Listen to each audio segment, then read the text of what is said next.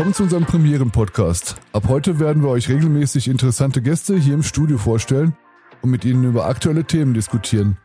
Unter dem Namen Südpol dreht sich bei uns alles rund um das südlichste Bundesland Österreichs, Kärnten. Mein Name ist Jan Leber. Und mein Name ist Julia Römer. Zu Gast bei uns haben wir heute Wirtschaftskammerpräsident Jürgen Mandl. Mit ihm wollen wir uns heute über die Bedeutung von Social Media in der Kommunikation der Wirtschaftskammer Kärnten und über unseren neuen Podcast unterhalten. Herzlich willkommen.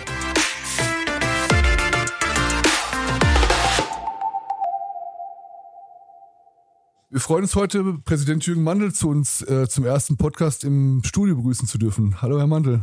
Grüß Gott, hallo, schönen Nachmittag. Heute starten wir mit Südpol, den ersten Podcast der Wirtschaftskammer Kärnten, in dem es um Diskussionen zu aktuellen Themen gehen soll. Der Trend, Inhalte hörbar zu machen, ist äh, schon ein sehr aktuelles Thema derzeit. Welche Rolle spielt diese Art von Medien für Sie? Ja, natürlich hat sich vor allem in der, in der Zeit der Pandemie auch als, als besonders wertvolles äh, Zuhörinstrument entwickelt, weil natürlich auch sehr viel spannende Themen von immer wieder tollen Leuten abgearbeitet wurde. Und es ist natürlich so, es ist nicht lange vorbereitet, sondern sehr intuitiv, so dass viel persönliche Meinung dahinter und dadurch macht es für mich das deutlich authentischer. Mit welchen ähm, Medienangeboten halten Sie sich sonst so auf dem Laufenden, was in der Welt passiert? Natürlich sehr viel lesen im Allgemeinen. Also ich lese natürlich einen Querschnitt von vielen Tageszeitungen, Wochenzeitschriften, weil die Dinge, die mich interessieren, bei man sozialen Medien bin ich ein bisschen ausgestiegen, gestehe ich, weil es dann überfrachtet wurde und viele Meinungen einfach nicht meinem Weltbild entsprechen. Aber im Lesen im Allgemeinen sehr, sehr viel. Die Wirtschaftskammer Kärnten hat auf vielen Kommunikationsgebieten getestet und ausprobiert und auch oft eine Vorreiterrolle übernommen. Äh, nun erweitern wir das mit einem Podcast. Und äh, glauben Sie, dass auch Podcasts für die Wirtschaftskammer als Informationsträger funktionieren werden? Na, selbstverständlich. Ich glaube, äh, sich erstens einmal zu verschließen und zu glauben, ich kann aus einer Zeit, die heute, wo, wo Facebook, Instagram, viele andere Dinge jetzt als Selbstverständlichkeit geworden sind, neben dem normalen Medien, Fernsehen und, äh, und, und Printmedien, ist das ein wesentlicher Bestandteil des Leseverhaltens oder, oder Zuhörverhaltens der, der, der Menschen geworden. Und sich dem zu verschließen und zu sagen, ich komme ohne Ding aus, heute für grundsätzlich sehr naiv. Aber es ist natürlich, geht es immer wieder um Themen zu transportieren, auch persönliche Meinungen zu artikulieren und da halte das für ein besonders geeignetes Instrument, weil es, wie ich am Beginn schon einfach auch gesagt habe, sehr authentisch ist, sehr ehrlich ist und wenn man seine persönliche Meinung in einer sehr äh, an, an, angenehmen Atmosphäre auch äh, diskutieren kann. Sie haben es gerade angesprochen, Informationen sind mittlerweile relativ in Sekundenbruchteilen verfügbar und rund um die Uhr vor allen Dingen. Wie profitieren Sie von dieser Entwicklung, nicht jeden Morgen auf die neue Zeitung warten zu müssen, sondern das gleich aufs Handy zu bekommen? Und wie schützen Sie sich vor allen Dingen vor dem zu viel? Ich glaube, dieser Mittelweg zu finden ist nicht, nicht, nicht wirklich ganz leicht. Es ist wahrscheinlich Fluch und Segen zugleich. Es ist äh, teilweise übermenschlich viel zur gleichen Zeit. Auf der anderen Seite sind viele Dinge natürlich sehr, sehr schnell und sehr effizient einfach verfügbar. Das ist einerseits, äh, wenn etwas passiert, wenn Dinge sich verändern, sehr, sehr hilfreich. Auf der anderen Seite wird manchmal ein, ein zu viel an gleichzeitiger Information genauso überfrachtet natürlich. Auch das tägliche manchmal Ändern von, von Themen, von, von, von Meinungen Früher ist man relativ klare, eine gewisse Zeit zu einer Meinung gestanden, hat die Dinge auch länger umgesetzt. Heute verändert sich das einfach schneller. Aber ich schütze mich, indem manchmal ich einfach Dinge ausschalte. Haben Sie sich wirklich solche äh, Off-Zeiten quasi eingebaut in Ihr Leben, dass Sie sagen, jetzt lege ich für diese und diese Zeit mein Handy weg und dann bin ich nicht erreichbar für Informationen und für andere Leute? Für eine gewisse Zeit. Also wenn es im Urlaub ist, dann schaue ich irgendwann einmal erst am Nachmittag auf, aufs Handy hinauf sage, okay, die Zeit so dramatisch kann es nicht sein. Wenn etwas ganz katastrophal wäre, ja, dann wird man schon informiert werden. Aber ansonsten versuche ich mit einem gewissen Maß an, an Distanz auch äh, meine innere Hygiene ein bisschen sauber zu halten damit. Die Nähe zu Followern ist besonders im Social-Media-Bereich sehr eng. Man ladet sie quasi direkt in sein Leben ein. Welche Erfahrungen haben Sie denn damit gemacht? Der war bis jetzt immer sehr, für meinen Begriff sehr gut. Und äh, es ist ja niemand davor gefeit, Dinge nicht immer richtig zu machen, Fehler zu machen äh, oder auch manchmal sich nicht klar auszudrücken, so dass es nicht von allen ganz klar so aufgenommen ist, wie, der, wie man es intensiert hat. Und wenn man da eine Antwort bekommt, ist das ja was sehr Hilfreiches, äh, um Dinge klarzustellen, vielleicht noch einmal nachzuschärfen, damit es deutlicher auch, auch klarkommt, dass man das, was man auch gesagt hat, auch tatsächlich so ankommt. Und da ist ja diese, diese, diese schnelle Antwort, dieses Nachfragen eine extrem hilfreiche Geschichte, ich kann mich damit auseinandersetzen, dass man vielleicht, ja, das hat man wirklich nicht gescheit formuliert, das hat man wirklich unter Umständen auch nicht so präzise formuliert, wie man es gern hätte. Wie man, du hast im eigenen Kopf immer ein Bild dazu. Wie man sich das gern, wie man das sagt, okay, so könnte das sein. Aber dann gibt es ein Gegenüber und für den ist es nicht so scheinbar nicht so klar. Und wenn man dann relativ schnell darauf reagieren kann, ist es, glaube ich, in viel, vielen Fällen oder in den meisten Fällen mehr als hilfreich und hilft auch für eine ganz äh, deutliche Klarstellung. Wenn wir jetzt mal Social Media ein bisschen beiseite lassen, Sie haben so auch relativ viele Kontakte mit Kunden und Lieferanten.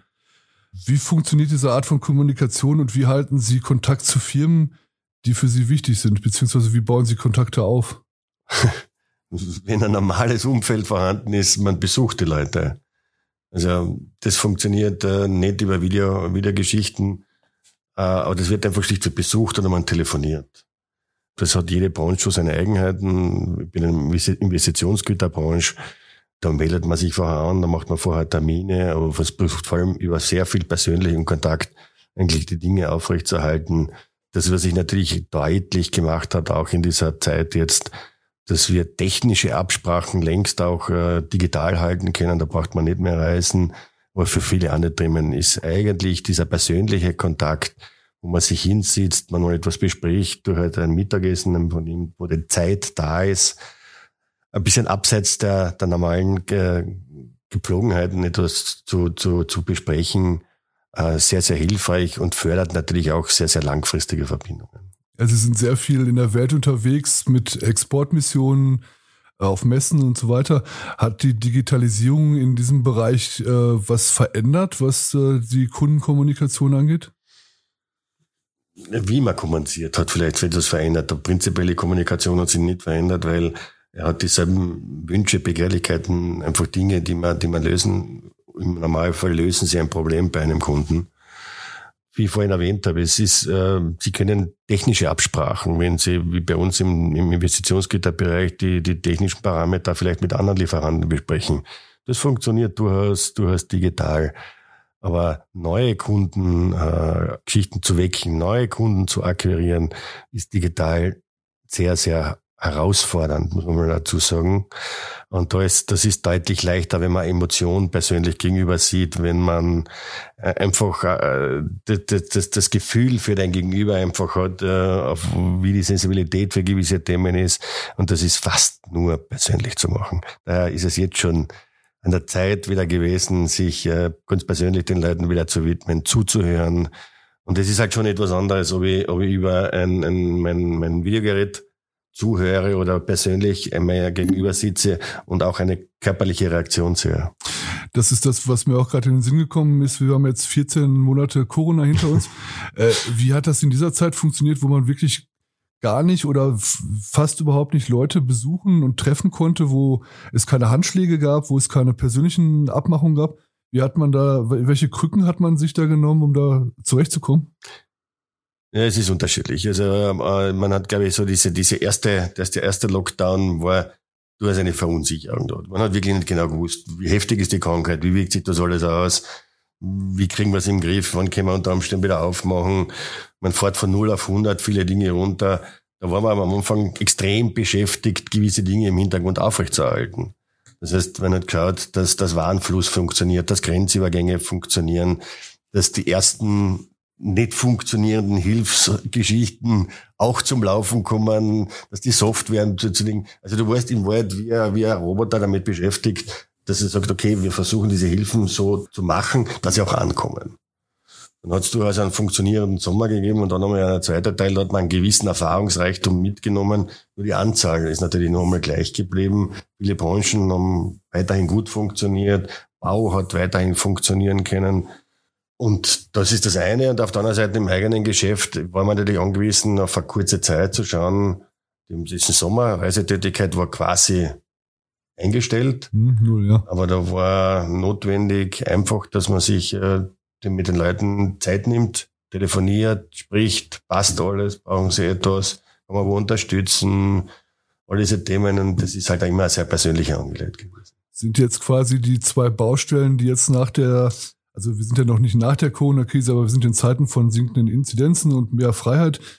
Sind die beiden Hauptbaustellen jetzt diese persönlichen Kontakte wieder zu animieren und zu intensivieren?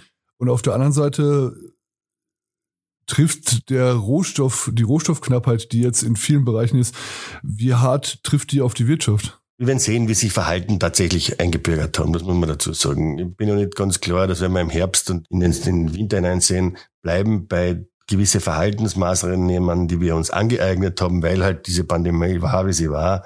Bleiben sie so oder geht das wieder zurück, wie es war? Ähm, bei den Rohstoffknappheit, ich bin der Meinung, dass sich diese Dinge bis Mitte Herbst äh, normalisieren beginnen. Sie sind natürlich nicht angenehm, weil die, die Verfügbarkeit, über die wir einfach gewohnt waren, geh ins Geschäft, der Kauf ist und nimm's mit heim. Fertig. Und der Preis ist, ist kalkulierbar. Es ist, gibt natürlich jetzt durchaus äh, Branchen, die heftiger betroffen sind, weil einfach Baustoffe, äh, Rohstoffe wie Holz, äh, viele Dinge deutliche Preissteigerungen mitgemacht haben. Ohne Dinge wir uns auch gewöhnt haben, weil natürlich dieses Just-in-Time ja, immer verfügbar war und zwei, drei Tage später ich auf der Baustelle alles im notwendigen Ausmaß gehabt. Und da sieht man natürlich auch, was es bedeutet, wenn, wenn einerseits Fabriken auch zugemacht werden, wie lange es da sich dauert, bei gleichzeitig anspringender extremer Konjunktur weltweit, welche Folgewirkungen das hat. Und, aber ich gehe davon aus, dass sich die Dinge auch wieder durchaus äh, einigermaßen normalisieren werden in Richtung Herbst hinein. Für die Wirtschaftskammer betreuen wir circa 15 Kanäle wie Facebook, Homepage, Instagram und viele andere auch.